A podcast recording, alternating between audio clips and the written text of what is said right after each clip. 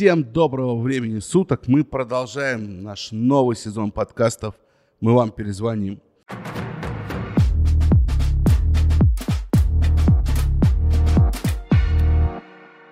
Напоминаю, эта серия выпусков посвящена продвижению бизнеса в соцсетях. В этом выпуске мы с вами поговорим о том, сможет ли предприниматель самостоятельно развивать свои соцсети.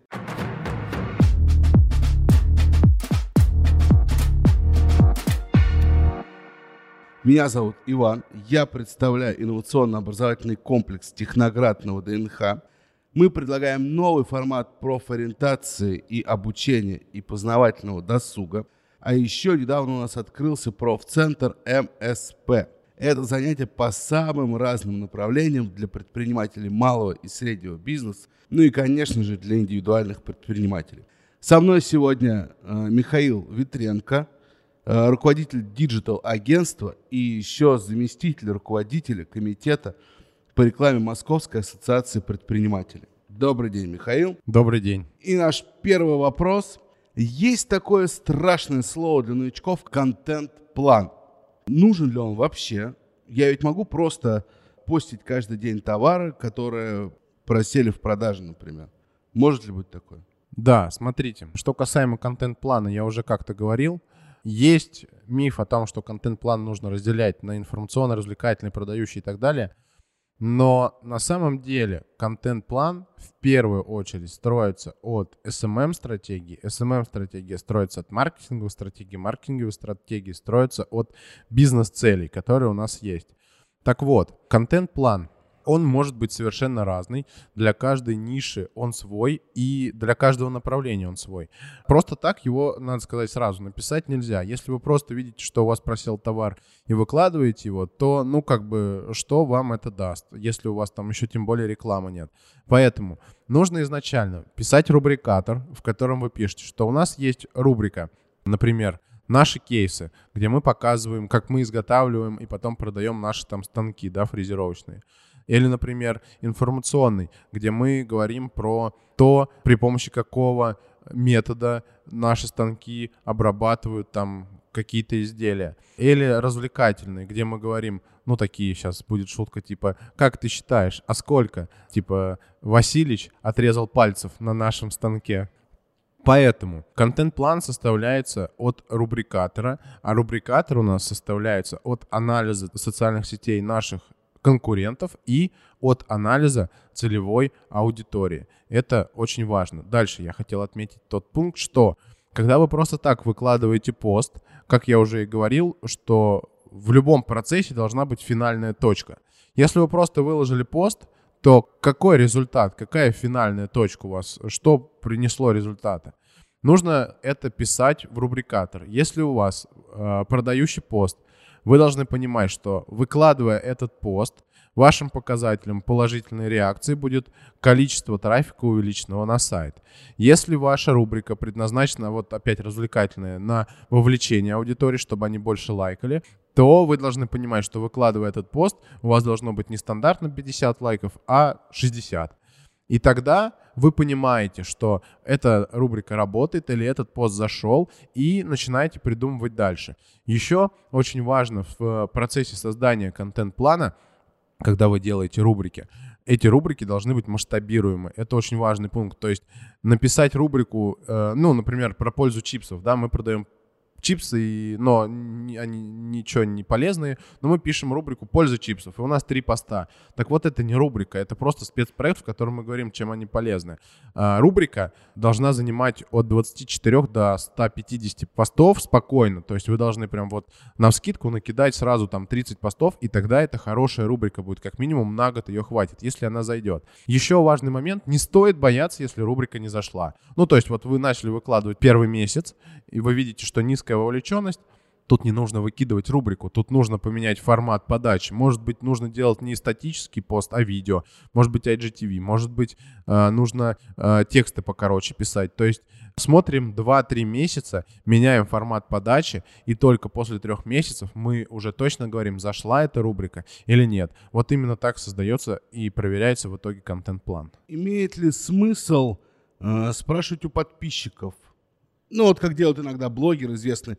Понравилось ли вам, зашло ли, делать так, делать ли это. Если мы говорим про блогеров, то там отдельное направление работы с блогерами.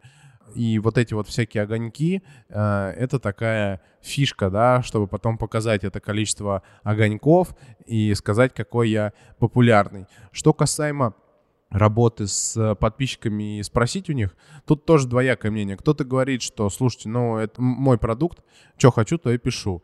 С одной стороны, верно, а с другой стороны, если подписчики — это реальная целевая аудитория, они хотят видеть или слышать что-то, ну, например, там, что происходит внутри компании, то почему бы это не показать? Поэтому можно устраивать опросы там в сторис, чтобы вы хотели видеть, э, чтобы они отвечали. Помимо того, что вы создадите какой-то новый контент, не исключено, что вы можете создать какой-то новый продукт для своей аудитории, потому что на спрос вы сделаете свое предложение. Отличается ли контент-план для каждой соцсети и как его составлять? Смотрите, по факту для каждой соцсети особо-то не отличаются контент-планы, потому что что мы ВКонтакте, что в Одноклассниках, ну, везде, да, идея поста одинаковая. Может отличаться формат подачи, как я уже говорил, так как аудитория разная, и, например, э, шутку там про кальмара сейчас поймут только в Инстаграме, а в Одноклассниках люди, ну, как бы вообще, поэтому формат подачи, да, может отличаться. Но я бы хотел тут акцентировать очень сильно внимание на отличается ли контент-план у бизнеса и у личного блога. А, мы не говорили, но я скажу, что в SMM есть, сейчас набирает популярность очень большое направление такое, как личный бренд, формирование личного бренда, когда человек специалист, да, начинает набирать свою какую-то аудиторию, и эта аудитория, ну, в итоге там что-то у него покупает, например. Так вот, если мы говорим про формирование контент-плана для бизнеса, там все понятно. Цель продажи и все. Если мы говорим для формирования контент-плана, ну, для личного бренда, тут сложнее. Есть такое понятие, как экспертные крошки. Когда человек э, выкладывает сторис, эти крошки, ну, как бы он забрасывает о том, что, ну, например, я жил в Туле, был обычным студентом, но вот, начав заниматься SMM, я заработал себе на квартиру на Тверской, и у меня Rolls-Royce. Ну, как бы, это крошка успеха. Люди такие, ну, не... Да, это может быть на грани с инфо-цыганством, я согласен, но люди такие, ну, блин, да. Это первое. Потом я говорю, как я этого достиг? И я начинаю, что я вот работал там с 5 утра грузчиком, потом сидел, учился на этом курсе. Это может сделать каждый, ну там главное прийти и отучиться. То есть это э, на вовлечение, да, какая-то крошка. И таким образом контент, который выкладывает э, эксперт или э, блогер какой-то, он становится таким вот вовлекаемым, чтобы аудитории всегда было интересно. Ну, когда вы подписываетесь на блогера первый раз, вы постоянно смотрите его сторис. Блин, а что он там выкладывает? Особенно если это какой-то эксперт. Со временем, да, у вас уходит, что на него нужно постоянно смотреть. Вот. И получается такой контент, он очень сильно вот зависит от аудитории. То есть, да, если аудитория, я расскажу простой пример. У меня жена, как ни странно, но она блогер. Ну, как бы так получилось, да? Вот. И у меня у самого был пост про очень много но новички задают вопросом о том, как начать работать в SMM, если у них нет кейсов. Я выложил пост, так как я человек, который могу рубить с плеча, я написал, что вы можете взять чужой кейс, переделать его под себя и выложить. Моя жена опубликовала это на свою аудиторию, и начался лютый хейт, потому что, ну, как бы, да как так? Ну, изначально люди пишут о том, что нам нужна помощь в поиске заказчиков, а потом они начинают говорить, да как так? да это вообще, да все, вы не святые люди. Но полезли ко мне в комментарии писать, я говорю, ребят, мы же маркетологи, ну как бы мы же э, рекламой занимаемся. А если вам предложат рекламировать казино или порнографию, и вот мы это рекламируем, я не скрою, потому что, ну, как бы, какая разница, что рекламировать. Вот, что вы будете делать? Мне на это никто не смог ответить, но хейт в сторону моей жены был очень большой, и мы даже выработали такую стратегию, что если он будет продолжаться дальше, то она скажет, что мы на этом фоне развелись уже давно. Но до этого не дошло. Поэтому очень важно э, смотреть на реакцию аудитории и смотреть, как она на, реагирует на то или иное слово. Чем больше у вас блог, э, чем больше ваш аккаунт, тем сложнее уже что-то резкое говорить вы можете ну, большое количество отписок получить. Но с этого большое количество отписок можно же получить и большое количество подписок, например. Ну да, можно. В любом случае, тут очень важно понимать, что когда, ну, если мы сейчас говорим про популярность, когда вы становитесь популярным человеком, очень важно понимать, что на каждое мнение есть два, два мнения, как бы, да, и либо вы миритесь с тем, что у вас есть какое-то количество отписок и вас могут хейтить, либо вам лучше вообще этим не заниматься. Ну да, то есть как бы, к этому надо быть готовым с самого начала. Да. Хорошо, мы уже поговорили про анализ целевой аудитории, теперь финальный вопрос, который покажет, успешны ли мы в соцсетях. Как анализировать показатели в соцсетях, как понять, получается у тебя, не получается, двигаться в этом направлении или свернуть куда-то. Ну, смотрите, если мы говорим с точки зрения бизнеса, как э, бизнес анализировать показатели работы SMM. У нас в SMM по факту есть два направления больших. Это контент и таргет. Если мы говорим про контент, это посты то тут анализ прост. У вас есть показатель среднего охвата. Это количество людей, которые смотрят ваши посты от общего числа подписчиков.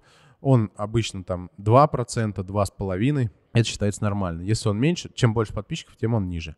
Вот. Смотреть охваты, чтобы у вас не падали. Это вот э, единственный показатель. У... Надо сказать, что показатель среднего охвата придумали сами СММщики, чтобы, ну, как бы, как-то оценивать свою работу, чтобы люди понимали, за что они платят деньги. Если мы говорим про таргетированную рекламу, тут как бы все гораздо прозрачнее, гораздо чище. У вас есть, ну, например, две цели. Это набор подписчиков или продажи.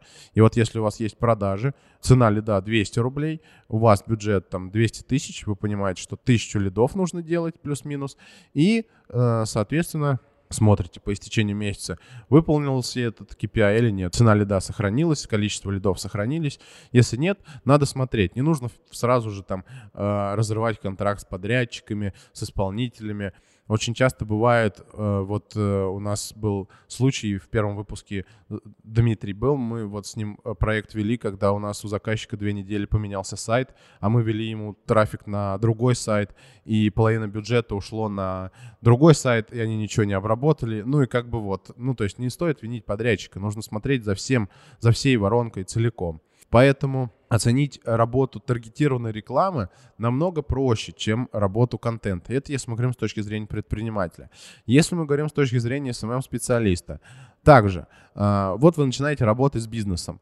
Он вас там прессует со всех сторон. По итогу вы смотрите, какую пользу вы ему дали. Если вы занимаетесь только SMM без таргета, то насколько ваши показатели увеличились? Тут очень важно отметить, что на новичков, на SMM-специалистов, э, опытные акулы бизнеса начинают вешать сразу весь функционал, и SMM, и продажи, и таргет, и платя там по 30 тысяч в месяц просто за картинки, они задают вопросом, а где наши продажи? Ну, как бы, а их и не должно быть. Э, вот, и только опытный SMM-специалист скажет им, ну, до свидания. И люди из-за этого начинают говорить, а, я никчемный, я ничего не смог сделать, все, я вообще ничего не могу, и пошел работать в Макдональдс. Вот, поэтому нужно изначально на берегу оговаривать с бизнесом тот функционал, за который вы отвечаете. Если вы отвечаете только за картинки и посты, значит, конечной точкой вашей работы, KPI, должны быть только по картинкам и по постам. Никак не по продажам, не по лидам и не по выручке в кассе. Вот. SMM более-менее сейчас понятно всем становится, потому что мы уже третий выпуск э, про него разговариваем. Продажи, в общем-то, тоже. Таргет. Таргет и таргетологи, потому что на HeadHunter очень много вакансий с очень вкусными зарплатами. Кто эти люди, чем они занимаются, ну так, в двух словах. Ну вот, когда вы листаете Инстаграм, например, посты или сторис, если вы сейчас зайдете в ленту и будете спускаться, у вас там появится пост и будет написано «реклама». Перейти там на сайт, например. А, вот эту рекламу делает таргетолог. То есть я для себя, когда создавал агентство, разграничил и написал такие портреты аудитории контент-менеджера и таргетолога. Ну, это две основные должности, которые есть в агентстве. Если мы говорим про контент-менеджера, это такой инициативный, предприимчивый человек, который там поехали налево, направо, давай сделаем это, то, пятое, десятое, не сидит на месте, фотосъемки, вот это вот все. То таргетолог — это, э, знаете, вот если вы были двоечниками в школе, как я, то у вас всегда был друг, у которого можно было списать. И он такой, типа, был тихий, спокойный, всегда списывал. Вот таргетологи — это такие люди. Они сидят где-то там у себя в коморке, что-то там мутят, и в итоге появляется эта реклама, да, волшебство. Вот. Таргетологи — это именно они. Они не очень общительные люди, они такие достаточно закрытые. При этом надо понимать, что они креативные, ну, потому что э, они делают э, рекламные макеты, и как ни крути, им нужно быть в тренде, вот в каком-то, да. Соответственно, таргетолог — это вот такой человек, который э, запускает рекламу от, через кабинет Facebook от лица бизнеса на свою целевую аудиторию. Вот. Спасибо. На этом наш выпуск подходит к концу. Спасибо, что дослушали подкаст до конца. Обязательно подписывайтесь и не пропускайте остальные выпуски. В следующем выпуске мы начнем изучать задачи отдельных сотрудников СММ-отдела – и первым на очереди у нас будет контент-менеджер. Оставайтесь с нами. Михаил, спасибо большое за беседу. Спасибо, до свидания.